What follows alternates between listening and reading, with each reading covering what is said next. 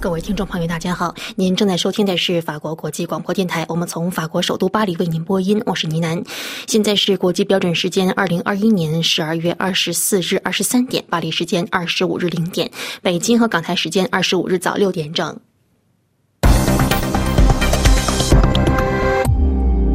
首先，一起来聚焦今天的新闻内容提要。美国全面禁止从中国新疆地区进口产品，除非能够自证不涉及强迫劳动。中国方面今天作出回应。美国、法国、英国、德国和意大利五国宣布继续承认利比亚临时政府，同时呼吁尽快举行大选。圣诞节前夜，法国总统马克龙对法国军队表示感谢。法属瓜德罗普的抗议者们结束占领地区委员会。欧洲天然气价格破纪录，俄罗斯建议批准北溪二号。天然气管线以缓解价格。台湾民进党和日本自民党举行会谈，日本方面称希望台湾开放五岛、福岛五县市的食品进口。卫星图显示，俄罗斯继续在克里米亚和乌克兰东部不远处部署军队。俄罗斯和乌克兰关系再受创，俄罗斯驻乌克兰西部城市利维夫的总领事馆遭燃烧装置袭击。十二月二十三日，美国总统乔拜登签署法案，全面禁止从中国新疆地区进口产品，除非相关企业能够证明其产品不涉及强迫劳动。面对美国这一法案和来自维吾尔族民众的投诉，十二月二十四日，中国外交部作出了回应。中国外交部发言人赵立坚在二十四日的记者会上表示说：“美国这一法案是恶法，打击新疆的企业，剥夺新疆各族劳动致富的权利，破坏新疆繁荣和稳定，阻碍中国发。”他谴责说，新疆地区的强迫劳动和种族灭绝是恶毒的谎言，并反称美国对印第安原住民的行为才是强迫劳动和种族灭绝。赵立坚说，涉疆问题根本不是人权问题，而是反暴恐和反分裂问题，并警告美国，本次签署全面禁止新疆产品的法案会对全球产业链的供应链稳定造成破坏，扰乱国际贸易的秩序，亦将损及美国自身。美联社回顾称，一些国家的政府和研究。研究人员认为，超过一百万名维吾尔族人和中国其他的少数民族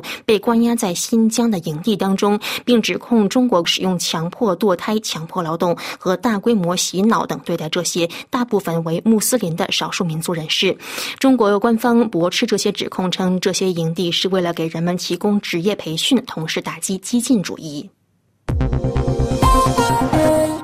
原定在本周五举行的利比亚总统选举被推迟了。美国、法国、英国、德国和意大利要求利比亚迅速确定新的选举日程表。上述五国在一份声明当中呼吁利比亚有关当局尊重利比亚民众对尽快举行选举的愿望，迅速确定投票日期，并毫不拖延地公布总统候选人的最终名单。美、法、德、英、意五国认为保持住节奏很重要，以期选出新政府，并加强利比亚的独立、主权、领土。完整和国家统一，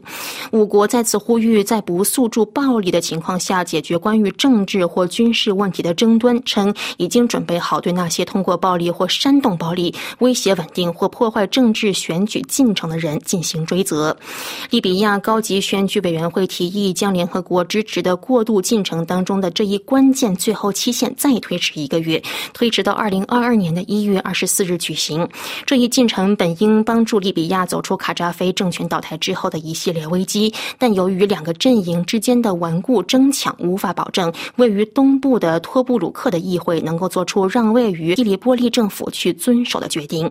由于一些人选，包括卡扎菲的儿子赛义夫·伊斯兰·卡扎菲等人受到质疑，利比亚高级选举委员会一直都没有能够公布最终的候选人名单。此前，联合国设定十二月二十四日星期五为利比亚过渡政府运作的最后的期限。按照日前的日程。表过渡政府将在选举之后完成其使命。法新社表示，美法英德意似乎预料到利比亚的权力斗争会卷土重来，因此表达了他们在蒂里波利现任当局的支持，直到利比亚举行真正的大选。声明说，现任过渡行政当局和新的行政当局之间的权力交接必须在宣布立法选举和总统大选结果之后尽快进行。为了避免利益冲突并促进公平竞争，在公共机构任职的有权人应该。继续保持不干预、不介入的姿态，直到选举结果的公布。圣诞节前夕，法国总统马克龙对法国军队表示感谢，请听阿曼婷的进一步介绍。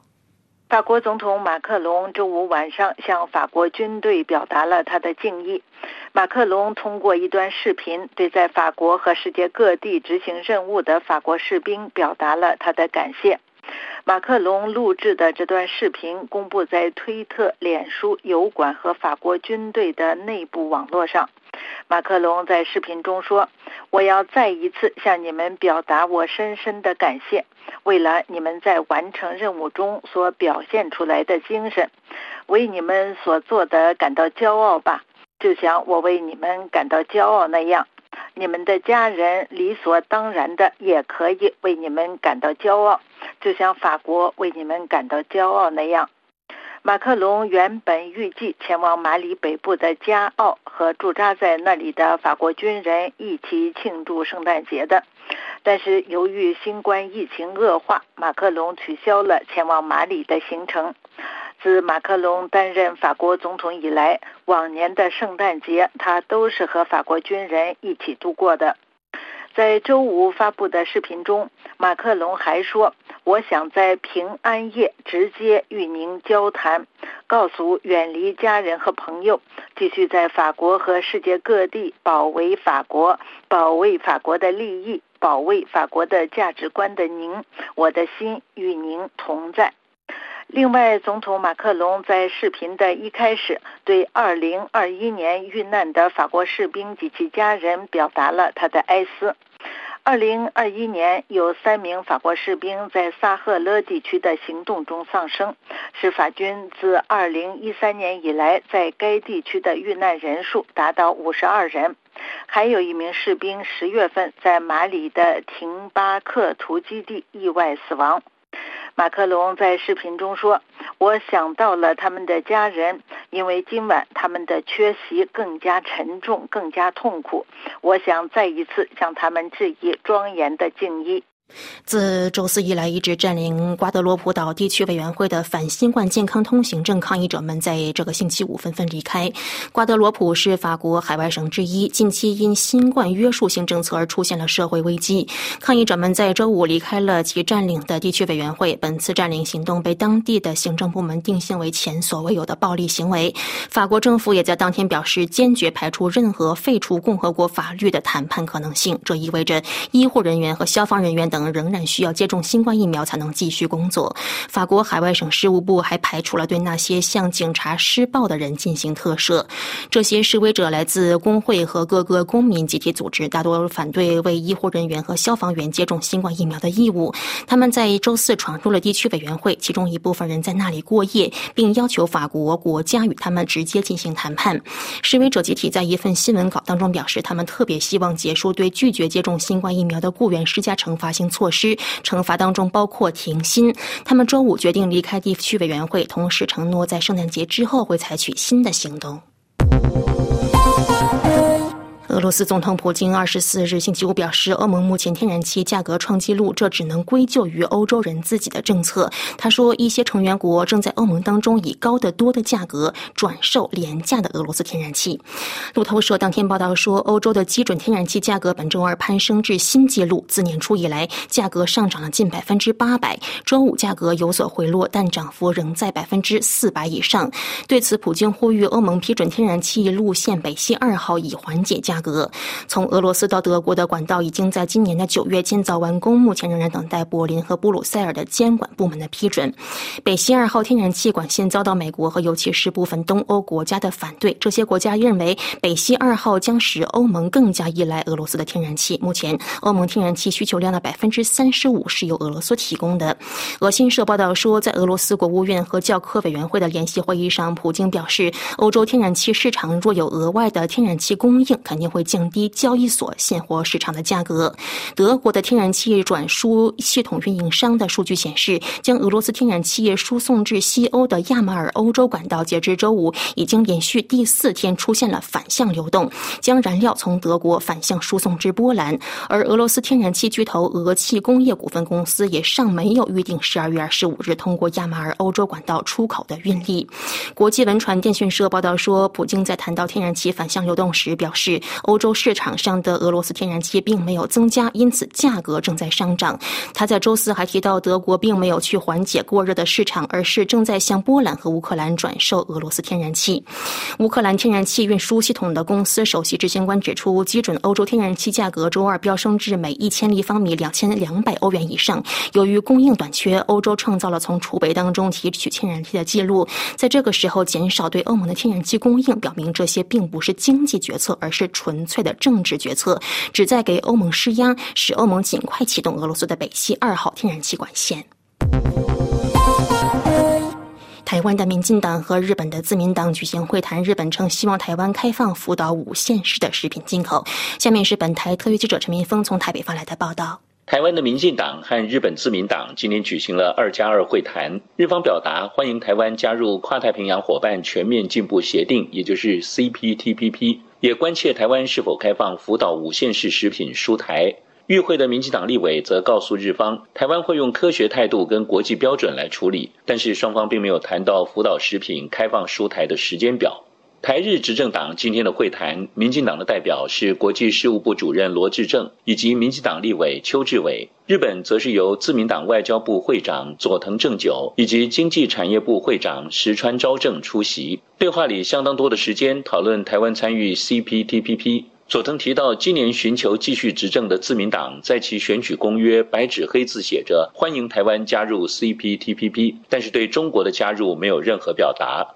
至于是否谈到开放日本福岛五县市食品输台，邱志伟说，石川昭正的故乡在茨城县，佐藤正久在福岛，两位都提到台湾禁止福岛五县市食品输台的问题，强调日本的地方政府、产业界代表、国会跟行政部门都非常重视。邱志伟还说，他的日籍太太故乡就在千叶，因此感同身受。但是台湾必须在确保民众食品健康安全的情形下，用科学的依据、国际的标准来面对这个问题。另外，国民党立委曾明宗二十三号在立法院质询时透露，国安高层已经做成了决策，可能在明年第一季开放日本核食，也就是福岛五县市食品的进口。他呼吁蔡英文政府不要这么霸道跟傲慢，并质疑开放核实进口是否真的有助于台湾加入 CPTPP。台湾经济部长王美花答询时表示，他个人没有收到这样的讯息。卫生福利部政务次长薛瑞元则说，辐射超标的食品绝对不会开放。如果是福岛五县市辐射没有超标的食品，当然可以谈，但是没有说一定要开放。法广特别记者陈明峰台北报道。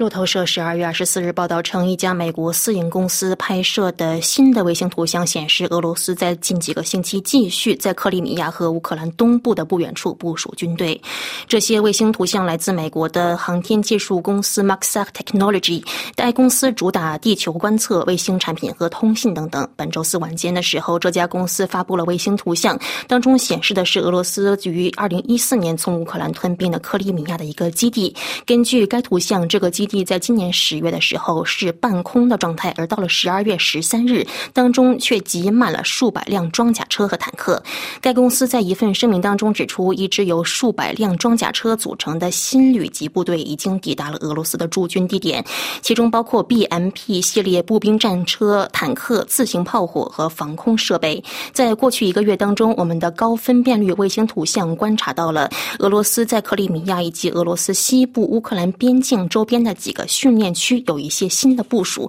并列举了克里米亚的三地以及俄罗斯西部的五地。就在俄罗斯和乌克兰紧张局势继续进行之际，俄罗斯外交部在十二月二十四日表示，有人向俄罗斯驻乌克兰西部重要城市利维夫的总领事馆投掷了燃烧瓶。俄方因此已经正式表示抗议和谴责，称这次袭击是恐怖主义行动。俄罗斯外交部召见了乌克兰官员，要求乌方对此事道歉。利维夫警方则表示，向俄罗斯领事馆当中投掷的燃烧弹并没有损坏大楼，已经对流氓行为展开了调查。莫斯科方面补充。说，基辅的一名临时代表已经被传唤至俄罗斯外交部，俄方对其表达了强烈抗议，并要求乌克兰确保俄罗斯外交人员的安全。以上是本次新闻的全部内容，其他精彩节目我们马上回来。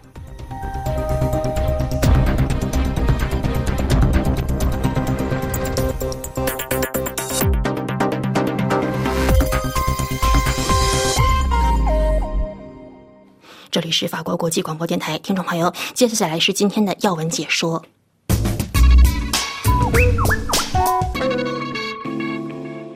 听众朋友，三十年前的十二月二十五号，戈尔巴乔夫的辞职成为共产主义帝国苏联解体和冷战结束的象征。苏联的最高苏维埃在十二月二十六号通过决议宣布苏联停止存在，苏联作为主权国家不复存在，十五个卫星国也恢复了主权的地位。苏联的解体代表着从第二次世界大战结束后持续了近半个世纪的冷战格局的结束。三十年后的今天，俄罗斯继续。与美国等西方国家处于对立的状态之中，危机重重。而与此同时，被认为是苏联解体最大受益者的中国，也通过三十年的高速经济的发展，成为可以和美国对抗的又一个共产主义的集权。中美的对抗成为国际地缘政治的主轴，被认为是新的冷战格局。那么，苏联解体是否对中共政权带来了警示？是否能够从中汲取教训，以免重蹈覆辙？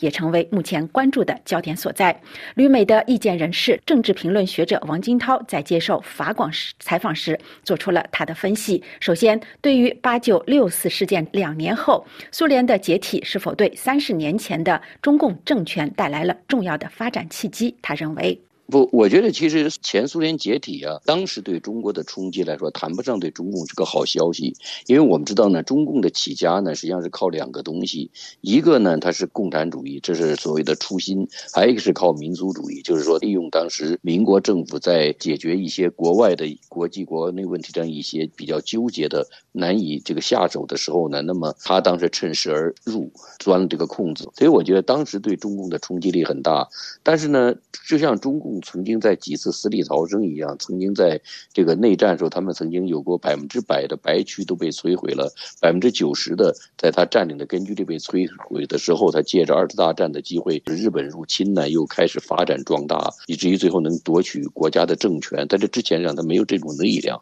但是在这次苏联解体之后，我觉得他也是可以从他的角度说痛定思痛，总结了苏联解体的教训之后，邓小平觉得经济呢发展是个硬道理，开始全面的改革，往进入资本主义。体系，然后发展自己的经济，然后最后给共产党打造了一个新的，还能够基本上让中国人，特别是中国的官产学三界精英，在这种腐败的发展中间获取红利，使得这个政权又稳定下来。当然，这个政权已经不再是什么共产主义的政权，但是他确实他又死里逃生了一次，就像他在内战时候曾经做过的一样，抓住了一个机遇，趁着呢西方对前苏联的恐惧心还在，还继续呢就对中国进行放水。比如像老布什吧，之所以在八九年。发生这么大的事情的时候，还继续支持中共，他就是还是心里有一个苏联在这个地方。其实我觉得前苏联的这个阴影给西方的阴影，直到戈尔巴乔夫的时候还在在。你可以看出，在对这个美国的两次大选调查中，始终呢还都是把俄国的放在了一个第一位的境外捣乱因素看，就知道前苏联这个阴影一直在这个地方，所以给了中共的一个机会。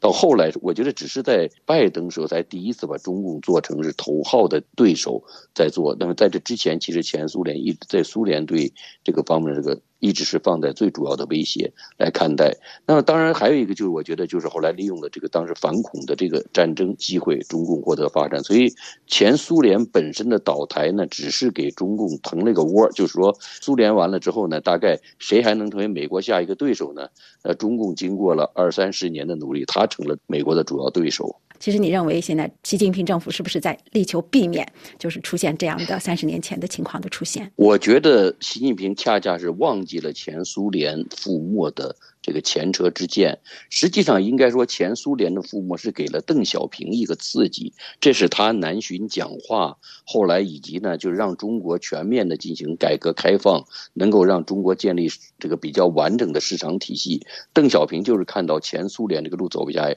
当然前苏联路走不下去，邓小平在一开始搞改革开放，他就讲过，七九年他到美国时候，人家问他为什么那么急着到美国去，你刚出来主持工作，为什么到美国？他说呢，现在看来跟着苏联走都穷了，跟着。美国走都富了。他说呢，要让人民富起来，贫穷不是社会主义，所以邓小平决定走这条。但是苏联的垮台使得他看到呢，就如果继续走社会主义路，一定是死路一条，所以他才开始全面的改革开放。我倒觉得，因为在邓小平的全面改革开放之后，到后来习近平上来之后呢，中国你看从九一年吧到呃二零一二年他上来之后呢，二十年中间中国确实发展成了世界第二的时候，在这个时候。我觉得习近平啊狂妄了，他反倒想呢回到苏联的那个道路上，他其实忘了前苏联的前车之鉴。我觉得苏联覆没是给当时中国的各界精英，包括共产党里的精英一个非常大的教训，就是共产主义革命是走不通的。当然，他们还没有勇气和没有这种智慧去完整的拥抱西方文明，但是呢，他们毕竟知道在政治上和经济上前苏联那路走不通。但是我觉得习。近平上来之后呢，这个人我觉得他对共产主义运动史和对世界政治史和经济史都不太了解，所以他就当时又想。重新回到初心，又想走苏联的道路。感谢王俊涛先生接受法广的专访。另据本台法语部的报道，在苏联解体三十年后，绝大多数的俄罗斯人仍然对苏联时期感到遗憾。俄罗斯人怀念当时就业的稳定性，对于一个大国的归属感和一个更加团结的社会，但是似乎已经忘记了大清洗、古拉格及当时的经济困难，只保留了对这段历史的理想化的看法。俄罗斯的总统普京也没有逃脱对过去的迷恋情节，而将其作为国内政策的主要工具之一。本次要闻解说由艾米编播，感谢收听。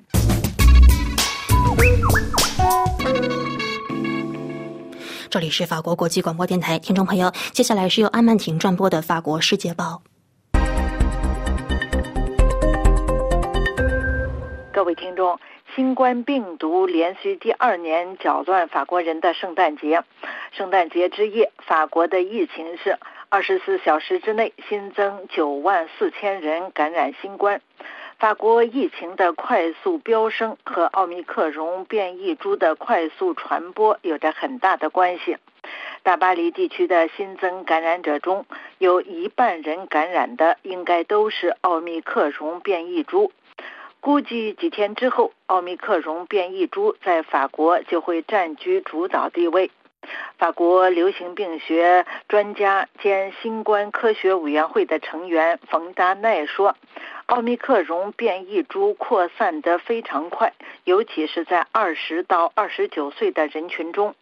到明年一月份，预计法国每天新增感染人数会达到数十万。”在南非发现的奥密克戎变异株有哪些特点呢？根据周五的《法国世界报》，现在可以给奥密克戎做出的画像是：它的传染性极强，危险性不确定，疫苗和大多数可用的药物对它都没有什么作用，现有的测试手段难以对其扩散的情况进行比较准确的追踪。首先，奥密克戎变异株的传播力极强，在它最先被鉴定出来的南非某地，在三个星期的时间内，奥密克戎从占比不到百分之一增加到超过百分之三十，然后奥密克戎很快就传遍了全球，其惊人的传播速度引发恐慌，并迫使各国当局采取新的限制措施。奥密克戎取代德尔塔的速度要比德尔塔取代贝塔的速度快得多。根据《世界报》援引的专家，奥密克戎变异株的通过气溶胶方式的传播能力有可能提高了很多。平均来说，一个感染了奥密克戎的人会感染十多个人，这是通过达尔文进化论可以预见的效果。变异株的传播总是要更快。世界报援引的另一位专家表示，奥密克戎的传播速度是德尔塔变异株的两倍。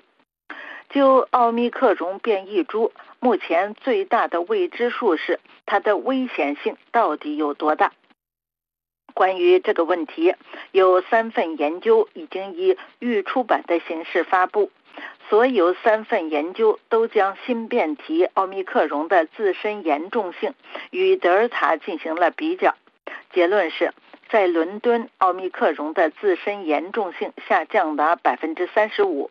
在苏格兰下降了百分之六十八。不过，苏格兰的研究包括的病例数极少。在南非，奥密克戎的自身严重性则是下降了百分之八十。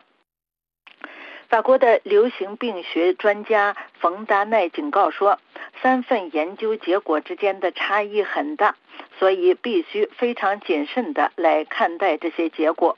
更何况，在南非的观察结果很难移植到欧洲来，因为在南非病毒已经广泛传播，民众已经具有很高的自然免疫能力，而且南非的人口也比欧洲要年轻很多。还有，在南非现在是夏季，是不利于病毒传播的季节，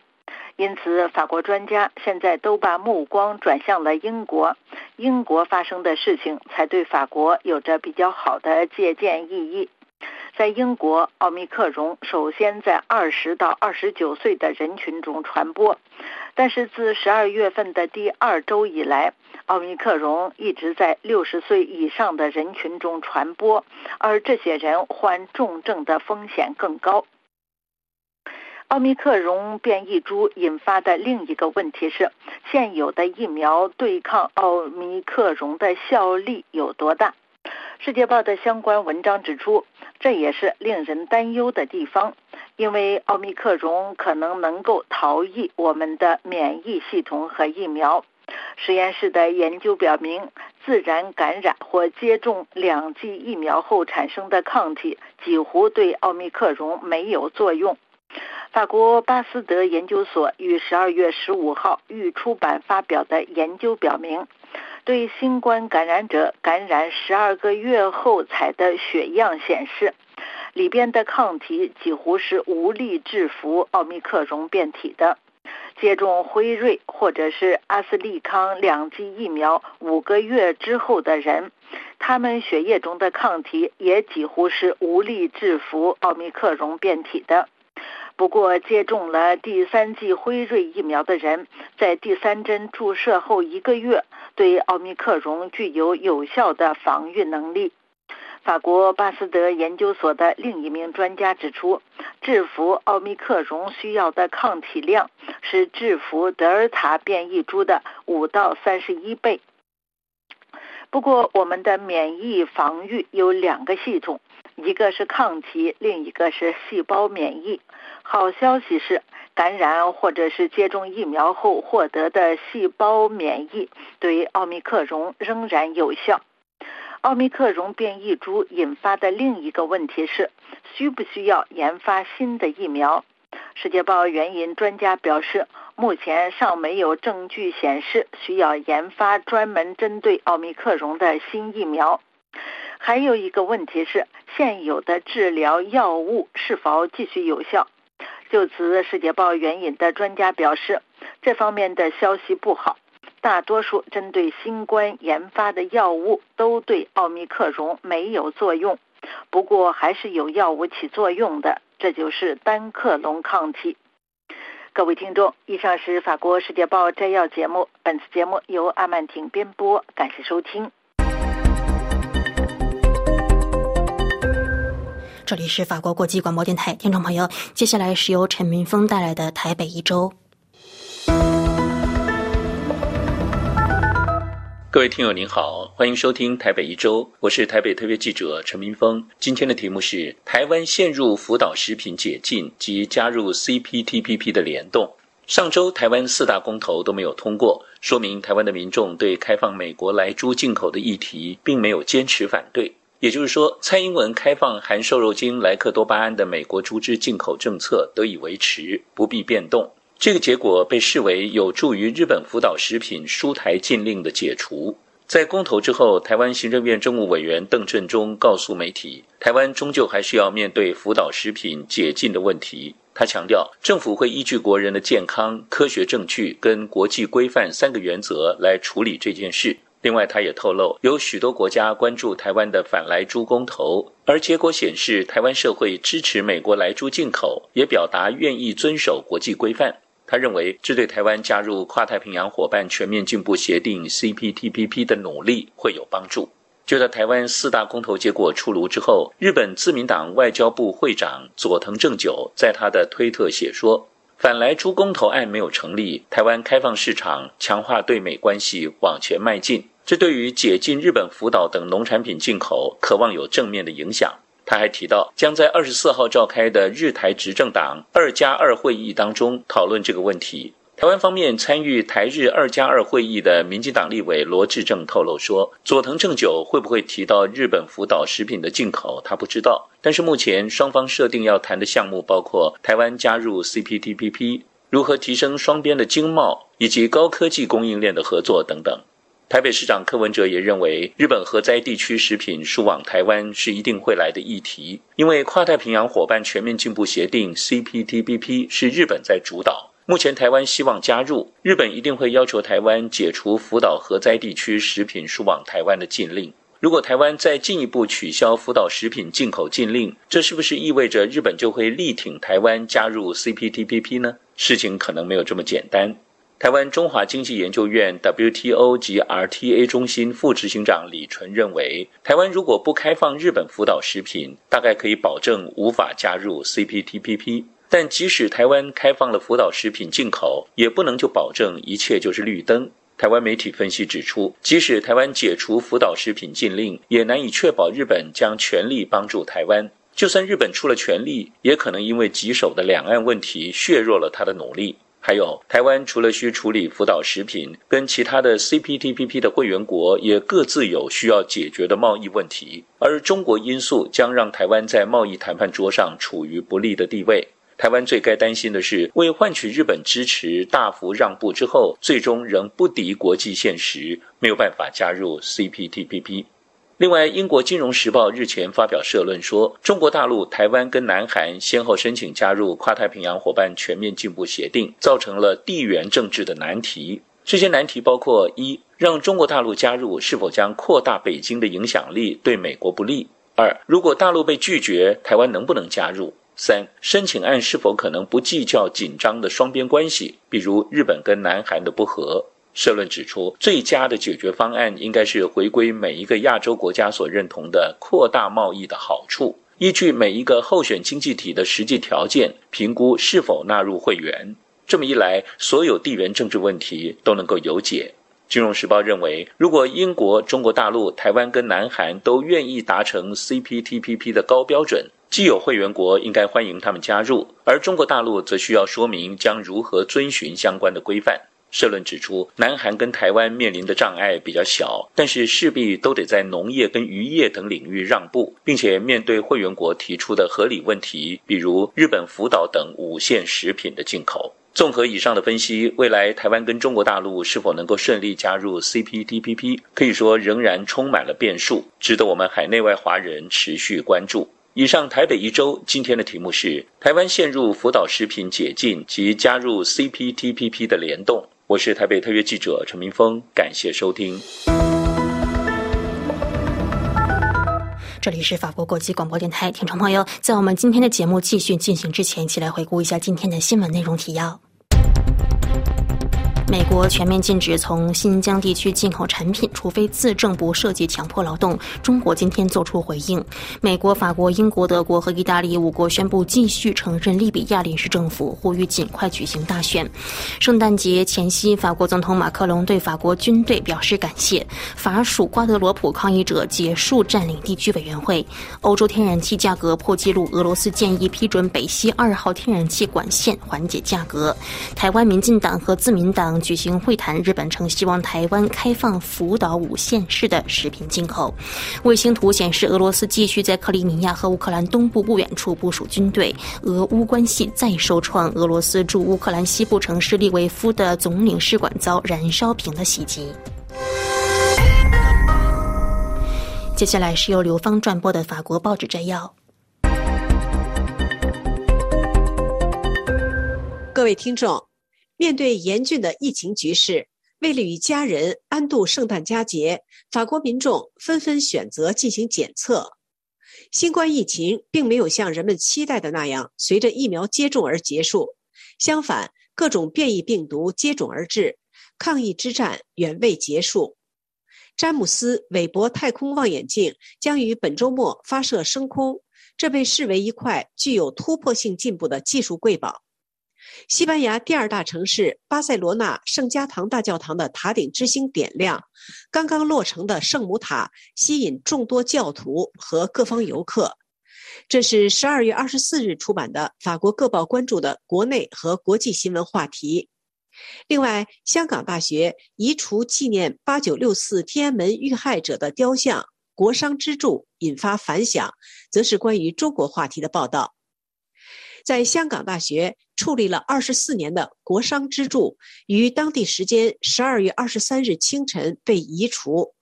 作为向一九八九年六四天安门受害者致敬的雕像，国殇之柱遭到移除，引发多方反响。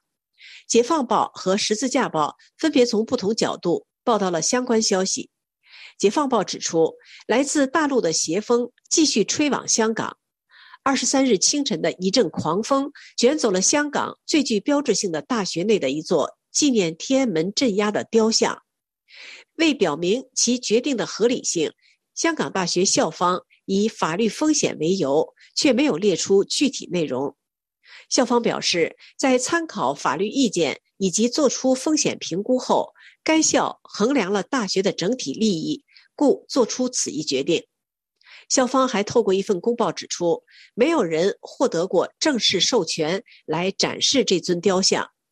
公报还引用了一项可追溯到殖民时代的法令，以证明移除雕像的合理性。对此，《解放报》指出，实际上根本不需要追溯到遥远的殖民时代来理解移除雕像背后的动机。自北京推出的国家安全法在二零一九年香港的民主抗争活动后生效以来，纪念六四天安门镇压的团体及地点就一直在当局的视线之内。长期以来，香港始终是中国唯一一块可以为天安门事件展开纪念活动的地盘。每一年，香港大学的学生们都会洗刷1997年安放在他们校园内的国殇之柱，以纪念天安门的受害者。三十年间，香港每年都会在6月4日晚上举行有数万人参加的纪念六四烛光守夜活动，集会的口号是民主。这项活动象征着香港这块英国前殖民地享有充分的言论自由。但是最近两年来，当局以新冠疫情和安全问题为由，禁止了烛光守夜活动。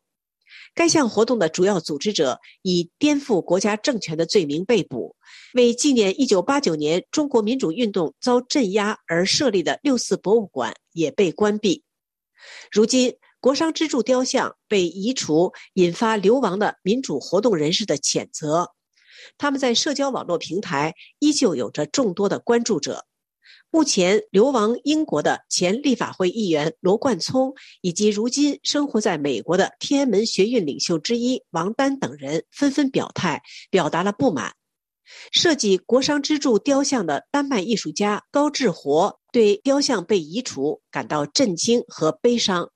十字架报则报道指出，通过国殇之柱被移除的举措。不难看出，北京打算在其领土内抹去对天安门事件的所有记忆。这次移除行动发生在国安法在香港生效仅一年半之后，它标志着在抹去天安门大屠杀的记忆，以及朝向控制这块于1997年回归的前英国殖民地的方向又迈进了一步。许多学生对这具颇具象征意义的雕像被移除感到震惊。有学生表示，感受到被香港大学出卖了的感觉。这座雕像是剩下的唯一能够记住天安门事件的物品。另有学生不无遗憾地指出，通过雕像被移除，香港距离无法对六四事件畅所欲言的中国大陆城市更近了一点。各位听众，以上是本台今天的法国报纸摘要节目，由刘芳选播，感谢收听。这里是法国国际广播电台，听众朋友，接下来是由罗拉转播的环境与发展。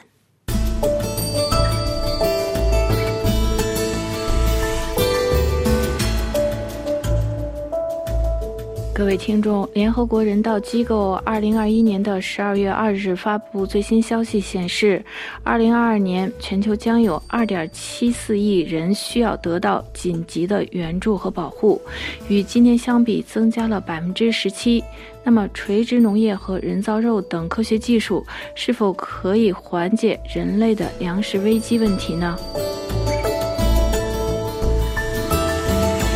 联合国主导人道主义事务的副秘书长格里菲斯十二月在日内瓦举行的全球人道主义概况会上表示，二零二二年全球将有二点七四亿人口需要得到紧急的粮食援助和保护，这一数字相当于世界第四大国人口的人数，需要援助的人口从未如此之多。全球人道主义概况每年由联合国和伙伴共同发布消息，包括三十七项应对计划，涵盖六十三个国家。他估计，二零二二年需要四百一十亿美元来解决一点八三亿人口救助问题，二零二一年需要三百五十亿美元，而四年前则是一半。分析指出，这意味着2022年每29个人中就有一个人需要得到帮助，这是2015年每95人中就有一人需要得到援助的2.5倍。此外，饥荒对生活在43个国家中的4500万人来说仍然是一个可怕的未来，因为气候变化引发的极端天气减少了粮食的供应。格里菲斯这位联合国官员表示，气候危机首先给世界上最脆弱的人群带来最严重的打击，而世界各地旷日持久的冲突仍在继续，导致世界上一些地方的不稳定局势在不断。恶化。联合国人道救援署公布的最新报告中，有一长串需要帮助的国家名单，特别是埃塞俄比亚、缅甸、阿富汗。加上新冠疫情大流行并没有消失，官方统计数字显示，死亡人数已经超过五百万。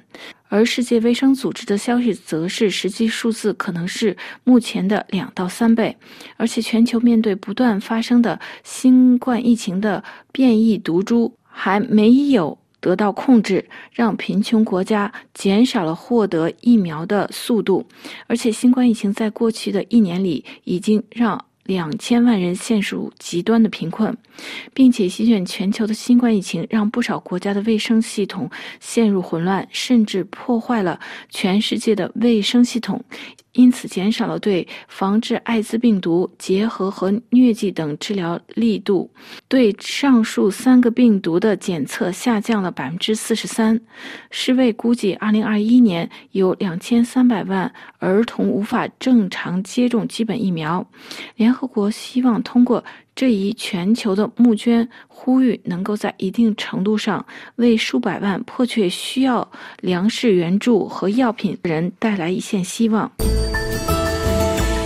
与此同时，该报告显示，到2050年，全球变暖以及伴随的自然灾害可能迫使2.16亿人口离开自己的国家，到其他地方寻求避难。气候变化加剧了全球的粮食饥荒，会让4500万人受到威胁，面临饥荒的风险。报告警告说，如果不采取持久的行动，立即应对气候升温和援助行动，2022年可能会变成灾难性的，因为世界上已经有8.1亿人营养不良。根据联合国的最新报告显示，目前世界上有超过百分之一的人口流离失所，极端贫困再次上升。在大多数危机中，由于性别不不平等和保护风险的家具，妇女和儿童所受的影响最大。为了全球范围内防止饥荒发生，并且缓解粮食不足的威胁。引发的冲突、气候危机、新冠疫情和经济冲突，大约有一百二十个民间组织，其中包括一百个总部设在遭受饥饿严重打击的国家的民间组织，发表了一封联名信，敦促世界各国领导人为联合国的应对措施提供充分的资金。联合国的最新报告显示，二零二一年，得益于慷慨的捐助者，联合国人道主义系统向一点零一亿人提供了食品、药物和医疗保险和基本援助，完成了目标的百分之七十。出于需要所制定的二零二二年计划是二零二一年计划的三倍。联合国人道组织的负责人格里菲斯说，在苏丹有五十多万人在饥饿的边缘得到了援助。此外，也门也有一千万人获得了。医疗服务，从而避免了饥荒。在阿富汗塔利班八月掌权以来，数十年的冲突和可怕的干旱导致该国经济下降，有三分之二的人需要帮助，九百万人处于饥荒边缘。联合国明年需要四十五亿美元来满足两千两百万阿富汗人的需求。格里菲斯表示，联合国正试图与世界银行和联合国系统支持下的组织建立一个货币互换计划，让阿富汗的经济开始具备流动性。阿富汗缺乏现金流动，成为提供任何服务的主要障碍。他说：“我们希望能够在。”本月底之前启动并运行该计划。另外，埃塞俄比亚的情况也令人担忧。战争持续多年，让也门和叙利亚也需要帮助。这些残酷战争已经导致数百万人流离失所。根据人道组织的报告，非洲之角国家有两千六百万人依赖人道援助，四十万人处于饥饿边缘。马达加斯加也正处在严重的粮食危机中。在马达加斯加的南部，饥饿者。无处不在，父母们几乎没有什么食品，他们只能卖掉一切东西，为孩子提供一点红薯和大米。当他们没有东西吃，就会摘树叶和仙人掌果实，或者用睡觉来扛过饥饿。马达加斯加拯救儿童计划主任达西表示：“这是马达加斯加四十年来最严重的粮食危机。联合国将其称为世界上第一次气候变化饥荒。随着气候危机的加剧，情况只会更加糟糕。在二十一世纪，还没有人经历过如此严重的由于气候引发的粮食饥荒。”俗话说“祸不单行”，就在世界上需要救助的人口激增之际，联合国粮食及农业组织最新报告显示，十月份全球粮食连续通胀率连续第四个月上涨，达到二零一一年六月以来的最高水平。主要因素是对小麦、乳制品的强劲需求导致价格上升。今年十月，谷物和乳制品。涨幅最大，其次是糖，而肉类和植物油的指数较上个月略有下降。粮农组织指出，特别是在对优质小麦的需求强劲的情况下，让小麦的价已经连续五个月上涨。二零二一年十一月，价格达到二零一一年五月以来最高的水平。另外，澳大利亚收获季节遭到降雨，可能影响小麦的质量。俄罗斯改变出口措施，也引发世界谷物价格的上升。大麦价格供应紧张，小麦供应市场价格上升。此外，玉米的出口价格也小幅上涨，大米出口价格基本保持稳定。与此同时，一些科学家们开始设想，并且开始试验一种垂直农业新型农场。垂直农场会在堆叠的托盘上种植作物，周围环境可以进行一些封闭可控，用高效的照明也降低了种植的成本。不过，这些新型农场的能源需要仍然是一个需要解决的问题。但是，垂直农场可以设在靠近用户的地点，降低了运输成本，也减少了二氧化碳的排放，让水的使用减少到最低。因为这些垂直农业不接触地面，也让害虫无法靠近，所以也没有使用杀虫剂。因此，垂直农场一直是种植经济作物高的绿色蔬菜和西红柿、胡椒等植物。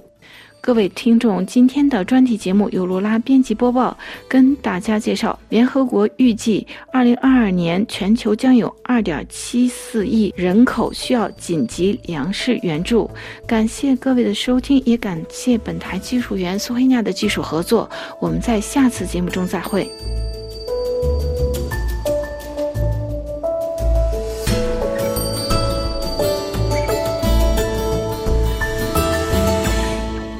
回来，这里是法国国际广播电台，听众朋友，接下来是由夏蓉转播的法国美食。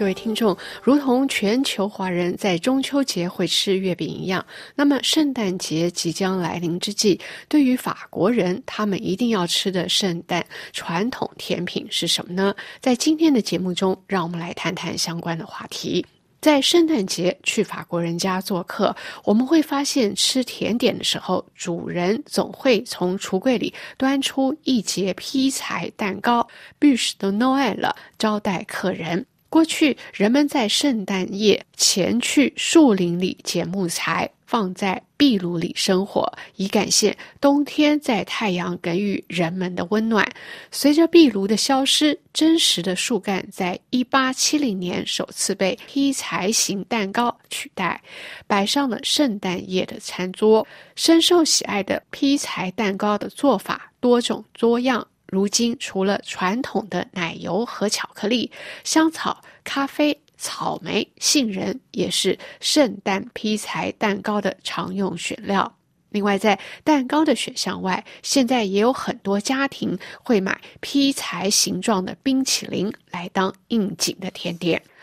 中国有冰糖葫芦，法国则有冰糖栗子 （Marron Glacé）。它不仅是特色甜点，也是法国人圣诞节餐桌上除劈柴蛋糕外必备的美味甜品。主要的原因是冰糖栗子属于季节性产品，在法国每年只有圣诞节前后才买得到。一颗颗半透明的去壳剥皮的板栗，包在金箔纸里，小心的剥开，咬一口，清甜软腻，柔细香滑。只不过它的价格不菲，尽管原材料板栗、糖、朗姆酒等不算贵，且制作并不复杂，但过程费时，要七天才算完工。外层甜脆，焦糖裹着。奶油的焦糖泡芙塔属于法式传统结婚的甜品，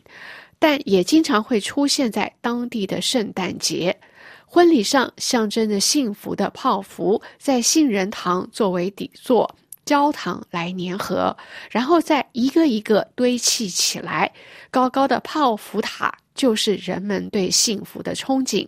因此叠成像棵小小的圣诞树、喜气洋洋的焦糖泡芙塔也就会出现在圣诞节的餐桌上了。现在，让我们来介绍可以买到这些圣诞节甜品位于巴黎的百年老店。创立于一九七六年的阿拉麦尔的 Famille 是巴黎最早的巧克力作坊。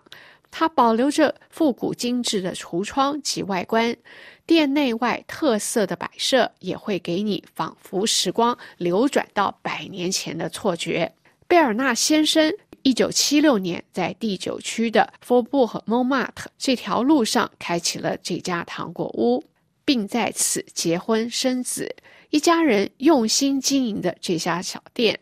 戏剧性的转折发生在一八零七年，当时贝尔纳先生过世后，需要独立抚养起四个子女的夫人成了这家店的继承者。他极具创新思维，开发出多种特色口味糖果，就这样口耳相传，为大家熟知。之后的继任者也通过各种努力，红红火火的发展至今。变成法国地方糖果特产最全的标志性建筑。只在圣诞节前后出售的冰糖栗子也随之稳坐阿拉梅尔的发明镇店之宝。追根溯源，巴黎诞生的第一家甜点铺长什么样子呢？那么就来拥有源远流长皇室血统、创立于一七三零年的 s t o h e r 就知道了。一七二五年，波兰公主玛丽·雷杰斯卡嫁到了法国，作为当时国王路易十五的皇后，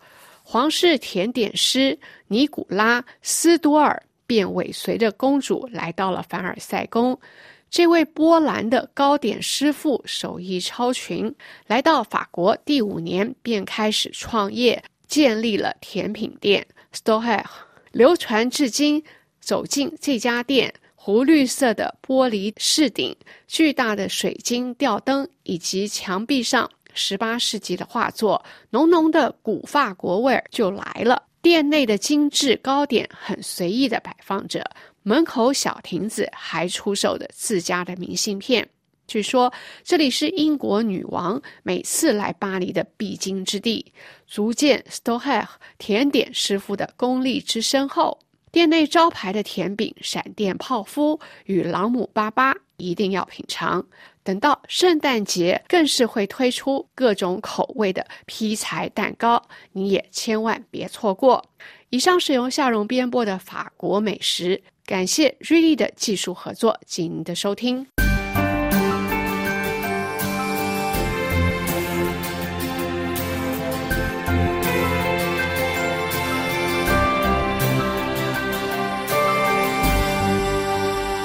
这里是法国国际广播电台，听众朋友，在我们本次的节目全部结束之前，起来最后一次回顾今天的新闻内容提要。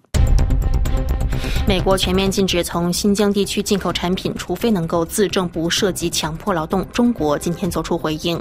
美国、法国、英国、德国和意大利五国宣布继续承认利比亚临时政府，呼吁尽快举行大选。圣诞节前夜，法国总统马克龙对法国军队表示感谢。法属瓜德罗普抗议者结束占领地区委员会。欧洲天然气价格破纪录，俄罗斯建议批准北溪二号天然气管线缓解价格。台湾民进党和日本自民党举行会谈，日本称希望台湾开放福岛五县市的食品进口。卫星图显示，俄罗斯继续在克里米亚和乌克兰东部不远处部署军队。俄乌两国关系再受创，俄罗斯驻乌克兰西部城市利维夫的总领事馆遭到燃烧装置的袭击。各位听众朋友，您以上听到的是法国国际广播电台二零二一年十二月二十四日北京时间第一节的中文播音。感谢您对法广的持续关注。那最后，在今年为我们提供技术支持的同事 Fabrice 为您选取的一首来自组合 Fishback 的 Mask Dog，中文意思是金色面具的歌声当中，我们向您遥祝安好。我是倪楠，明天再见。